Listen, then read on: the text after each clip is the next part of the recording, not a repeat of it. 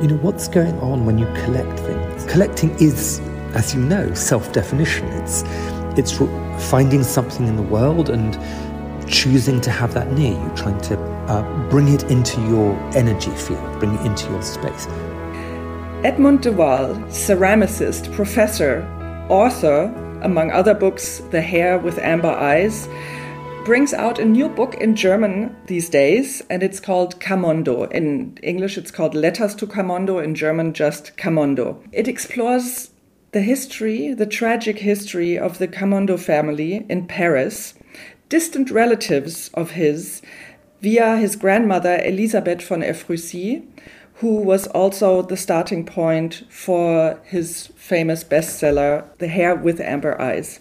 So this time you're taking us to Paris, and it's a museum.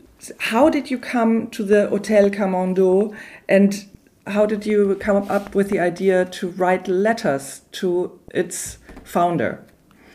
The, the, the short answer is that I've never really, really left Paris. um, that I began my researches with, into my family almost 20 years ago now. And of course, that history begins partly on the Rue de Monceau in Paris, where my Parisian Ephrussi cousins built their house and collected. And, and, and so I was always aware, of course, I was aware of the Hotel Camondo. It's just 10 doors down from um, Charles Ephrussi um, wonderful house. And so when I was researching, I used to walk past it, I used to go in uh, very secretly I, and, and um, illegally, I used to stroke uh, bits of furniture there to try and touch the, the history.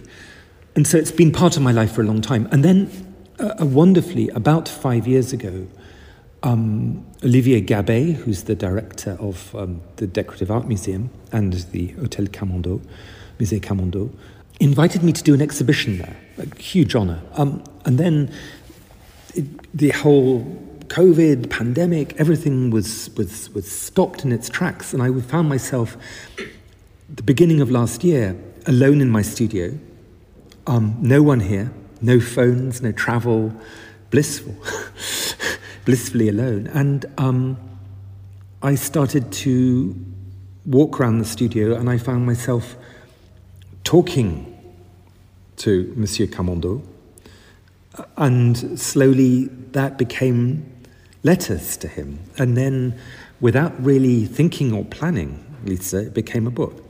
so it's, it's an unintentional book. That's, that's what it is, that's what its shape is. It's very moving to read these letters and to accompany you by introducing yourself to Moïse de Camondo. And also, it's very strange. I, I, remember when I started the book, I was like, this is a strange way to write to a stranger who died almost 100 years ago and to introduce yourself. But you even make a topic out of it. You do say this is strange, and you don't know exactly how to address him. So it's this very careful, thoughtful approximation. But in the end, of course, it becomes family and it becomes very close and it becomes very touching, of course, because the family history is so tragic and so horrible. Maybe I think you have to say a little bit about uh, the fate of Moïse de Camondo and his children. Well, it's, it, I mean, the, the, the, story of the family is extraordinary and it's parallel in so many ways to other stories. Um, it, it's another Jewish story of assimilation, a, a, story of this, in this case, Uh, a wonderful Jewish family from Constantinople who arrive in Paris and become Parisian and become more, more French than the French. You know, there, there they live and they marry other families. And, and Moïse collects this extraordinary collection of French 18th century art, one of the great, beautiful, lyrical collections of 18th century art, because he adores the French, because he adore, adores that moment of French civilization. And then his, his only son, Nissim, dies in the First World War, giving his life for France in the Great War, um, and he decides to give his house when he dies to, 19, uh, to, to, to, France in gratitude. And, and so, and then what happens is this terrible unfolding of history where his daughter, his son in law, and his grandchildren, just a few years after he's given the house to France in his will, are deported to Auschwitz unmurdered. And so you have this extraordinary, painful collision of, of, of, of stories, stories of belonging and wanting to belong, wanting to assimilate, wanting to, to know that you are loved by the country that you love, and stories of fracture, of brokenness, of, of, of really of, of, um, of tragedy, of, of which are the story of the, of the Jewish population of France, how, how the French treated, Uh, you know, treated their own citizens. So, and it, for me, it centers, it's centered entirely. The only way I can tell stories, Lisa, as you know, is through places and objects. And so, this is the story that that I remembered and I encounter and the story I try and uncover, you know, in that extraordinary house. So, how would you characterize the Camondo family as collectors? Because the father of Moïse was also a collector and built a palais right there. How did Moïse treat his father's collection and his father's architecture? It's a great story because uh, Moise's father, he was the same generation as my um, great grandfather, um, built huge palais, you know, both in Vienna and in, in Paris.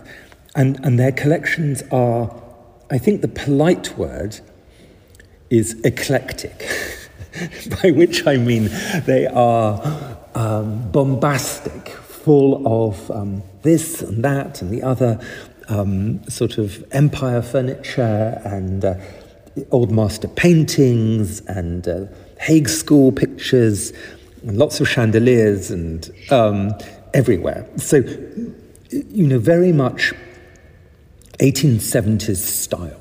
And then Moïse, he, in, when his parents have died, he pulls his parents' house down. It's a great act. Um, my son is in the studio at the moment, and I'm, I'm trying not to catch his eye. This is the moment when you, when, you, when you redefine your relationship with your parents. He pulls his parents' house down and he sells everything. Everything goes off to auction. It's extraordinary. And all the, the Jewish oratory, which is full of Hebraica, you know, this, he gives all the Jewish um, things in, in, in um, the oratory to the Musée de Cluny. He gives everything away, all sells it. And then he starts again, and he starts with incredible precision and passion to collect 18th century French art, which of course is connoisseurial and difficult and um, difficult to find and needs, needs um, needs clarity of thought. See, he makes a, a, a, a it's an act of self-definition. Freud, Freud would approve. It's an act of, of, of, of recreation of his identity.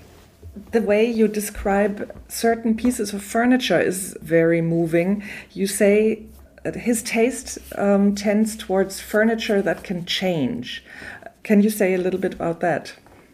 when, when I've spent so long in this museum, and I, I keep looking at these beautiful pieces of 18th century furniture, which are are metamorphic. They, they, they look like one thing, uh, like a bureau or a desk or a little dressing table, but then uh, you press a button and a drawer slides out, or you open the, the desk, uh, open up the desk, and it reveals itself to have a completely different life inside it. So, this is furniture which is which looks like one thing and is, and and changes its character.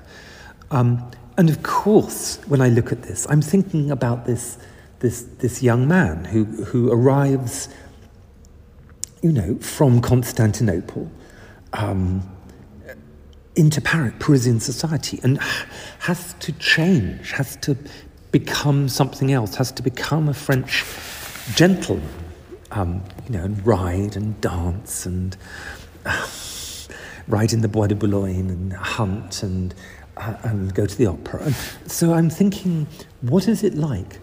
You know, what's going on when you collect things? Collecting is, as you know, self definition. It's, it's finding something in the world and choosing to have that near you, trying to uh, bring it into your energy field, bring it into your space. So when I walk around the house, I, I see objects that change and think of him changing. I find this especially poignant looking at porcelain because porcelain is so breakable and he has a beautiful he collected beautiful collection of uh, porcelain that has its own little room and that things that are so breakable can survive centuries and lives the lives of their owners were were lost to brutal regime so i find this especially with porcelain this this uh, notion of being so fragile and still to find beautiful porcelain in many museums and in collections. How did you look at the porcelain in Moïse de Camondo's uh, collection? Well, I, of course, I warm um, enormously to anyone who cares about porcelain. you know, it is my life. And there is Moïse de Camondo, and he he create he collect he creates this cabinet de porcelain, this porcelain room a beautiful Sèvres, Buffon, um, um, birds. I mean, they're exquisite. But you're right. Um, um porcelain is one of the um, is one of the great sort of um, is one of the great stories in in in, in cultural life because it, it it tells so much about fracture and brokenness and survival. Um, I, I, actually recently, two years ago, um, when I had a library of exile that I'd created at the Venice Biennale, it went to, to Dresden and it went to the Japanische Palais, and, um, which was, of course, bombed during the war. And, and as part of that exhibition, I showed um, an extraordinary Meissen dinner service that I'd bought in fragments. Um, it was a, a, collection that had been looted, uh, stolen from a Jewish family in 1938 in, in Dresden, and broken during the war, during the bombing of Dresden. I, I, bought, I bought those fragments. And then, with a Japanese artist, I repaired them with kintsugi, with this golden lacquer lines, and showed them again in Dresden. And, it, and in many ways, you know, you think of that porcelain room in the Camondo and you think of broken Meissen plates back in Dresden. And they're all part, they're all part of this um, extraordinary, um, complicated thing you have to understand about what survives and what doesn't survive. And, and in both cases, you're talking about witness.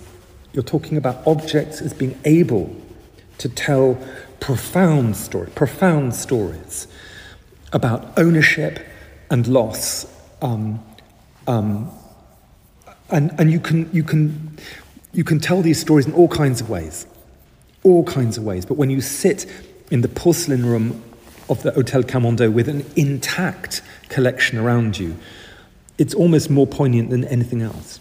I wasn't aware that you first were approached to have an exhibition at the Hotel Camondo, and then the book came about. I thought it was the other way around. I thought you wrote the book, and then you were also invited to have an exhibition there.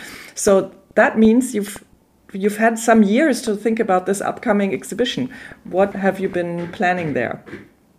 Um, the, the first thing to say is, is what an extraordinary and complicated honor it is to be asked to exhibit there. It's not happened before. And, um, and Moïse is very clear. He says he doesn't want anything in his house. So what I've tried to do is to, is to make very is to is to um, is to make things that talk about the family. And, and, and what I've done is to, is to make um, very thin uh, uh, pieces of porcelain on which I've written some of these letters, and they are paper thin, translucent. You hold them up to the light, you can see the light coming through. And some of these find their way onto his desk and into the library.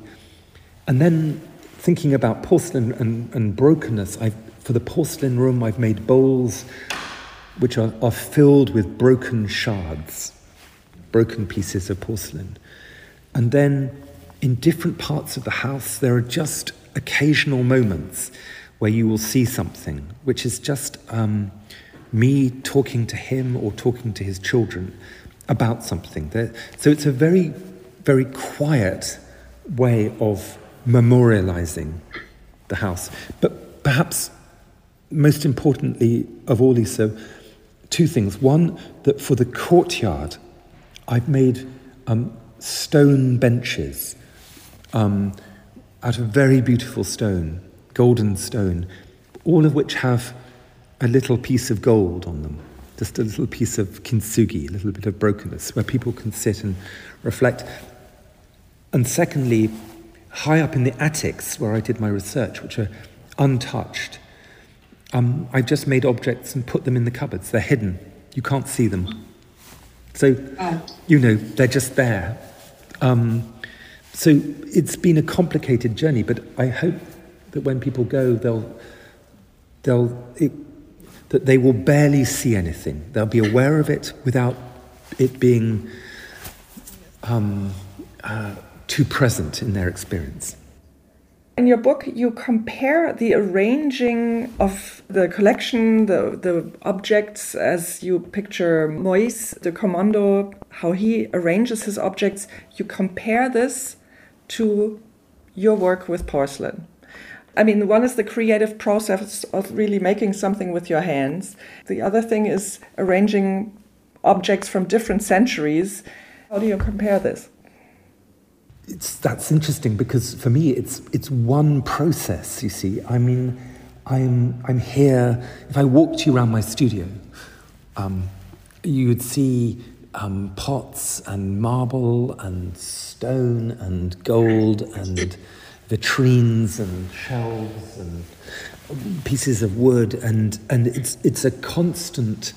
Um, ebb and flow of bringing things together to see whether or not they will they'll work, uh, bring them into that kind of um, into that space where they become something more than the, the parts. Um, and, and when you walk around a house like the Camondo, this isn't interior decorating. This isn't making things look nice. This is a very deliberate, very deliberate um, creation of atmosphere, of, of making, um, making something which is of disparate elements sing, absolutely sing. Um, and and it, it, is, it is an act of creativity similar to that of a, someone putting an installation together, or me putting an installation together. And um, that's, I, th- I think at the heart of it, that's why I really like him I got to, I got to like this, you know, complicated man on the Rue de Monceau, who, as he pointed out, died 100 years ago. I, I, I feel some kinship with his, his way of creating something and the kind of thing that I'm trying to do in the studio. He created this house with rooms uh, with the library, with the porcelain room. The kitchen looks fantastic too. It's wonderful to walk in there. I was wondering about his son's room, Nissim's room. So Nissim was only 25 when he died, but uh, Moïse lived in this house another 20 years or so. Did Nissim furnish his own room, or is this kind of a projection of his father, how of an ideal young man's room with hunting pictures? How did he do this? You're absolutely right. I mean, to, to pick that up, because it is a complete projection. So, what happens is that as soon as Nissim has died and, and, and, and in the war, you know, his room, who knows what his room was like, but his room immediately becomes this sort of shrine. And when you go in there, it is an idealized, absolutely idealized room.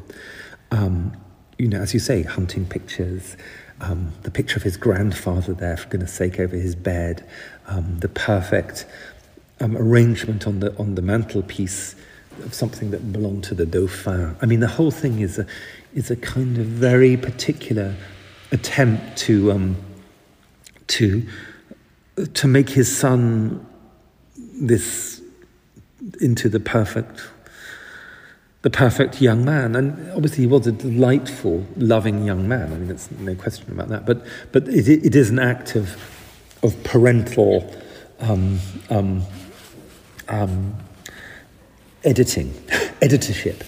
You're absolutely right. And his daughter is less visible in the musée. His daughter left, of course, with her, her husband and children. And then, and then Moise uh, her room becomes his, his favorite room, it becomes his study where he lives.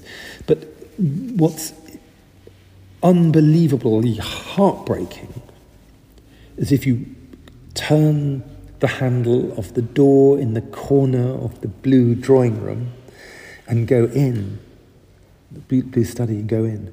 That's her dressing room and her bathroom, and they are untouched. You know, that it, it dusty, few dust covers over bits of furniture.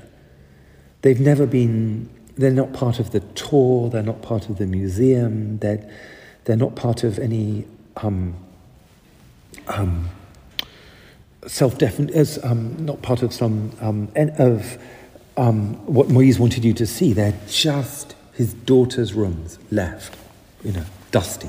It's extraordinary and powerful. You also um, saw and studied in the archives right there because Moise was very meticulous in, in keeping records of all kinds of things. That, of course, gives a lot of flavor and a lot of color to how we imagine his life was like. Um, you found menu cards, you found offers from art dealers of the time. What was the most uh, surprising find in those archives right there? it has to be the moment I picked up the letter from Proust. you know, I mean, that doesn't happen very often in your life. A letter from Proust saying, you know, my, my, my dear uh, Comte Camondo, uh, you may not remember me. I, you may not remember me. You may not remember me, but we had dinner together with Charles Ephrussi, and I'm just writing to say how, how deeply saddened I am to hear that your son is lost and to send you my affectionate greetings um, um, for you in this moment of, of difficulty from your neighbour, you know, M. Proust. And, and, and, and, and the letter goes, it's a, it, it's, a, it's on one side, and then you turn it over, and he's Proust has written on the other, in a different direction, and it's a slightly blue paper, and suddenly you're there. You know, you're there at the you're there the, in his study, you know, anxious, and you're opening your post, and this letter has arrived, and it's just another letter from another neighbor, but it's, it's from Proust. That's pretty good.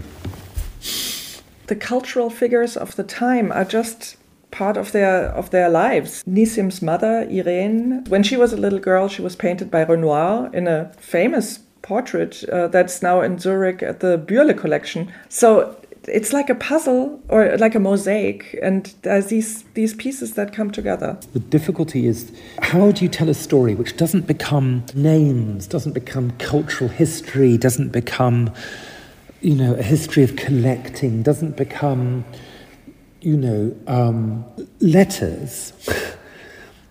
Letters are interesting because letters are personal. They can be any length. They can be uh, cross or f- amused or inquisitive or you know affectionate um, so I wrote letters because because I didn't want to write non-fiction You know, I, do, I don't believe in non-fiction. I believe in a voice and talking and finding a way, a, a, a way of, of being in a space with people who are no longer around. And so, and, that, and that, that's, the, that's why the book happened in that way, because it's, I, I wasn't writing a history for God's sake.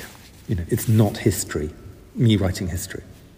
It's also about art as a universal language that's not just one language, and it also an a language that survives over centuries. Um, yes, it really is, and it's. I suppose you know who should who should really care about French 18th century art. You know about about those tables and tapestries and. Uh, and Chinese vases. You know. So what you have to look, you have to look and look and look and look and look. You have to go back and look again, don't you? And think what's going on there? What's what's really happening with these objects and who made them and, and who who loved them and, and why why are they here now? So it's it's it's paying it's really paying attention, isn't it? I mean that's why that's why we do what, that's why we do what yeah. we're doing. And to have the culture, let's say, this very strong focus on 18th century French works of art, and who preserves them is someone who comes from a different place, preserves the art like a time capsule of this era. That I find also when we look into the future, like who will preserve our surroundings and our works of art, our design, who who will it be? Also, probably people who come from somewhere else and make a home here. Yeah, exactly, exactly. That's yeah. really beautifully put. Exactly, I yeah. couldn't agree more.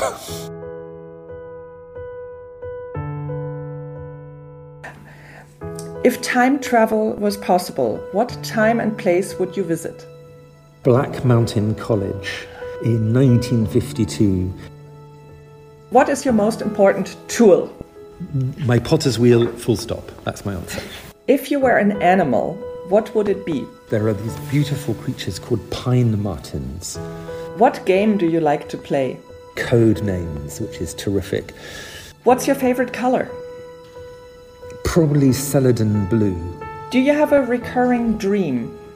All my all my dreams are anxiety dreams, and they're all about um, opening an exhibition, people hating it, um, or publishing a book and it being absolutely reviled in the press. They're all like such anxiety about being public, about private things. What topic deserves an entire issue of our magazine Weltkunst? God, how wonderful. Um, archives. Can you share a wisdom? I mean, only, only the most banal Lisa, of all things, the unbelievable pain of the last two years that there's been some some value in slowing down. Something, something there. Thank you so much.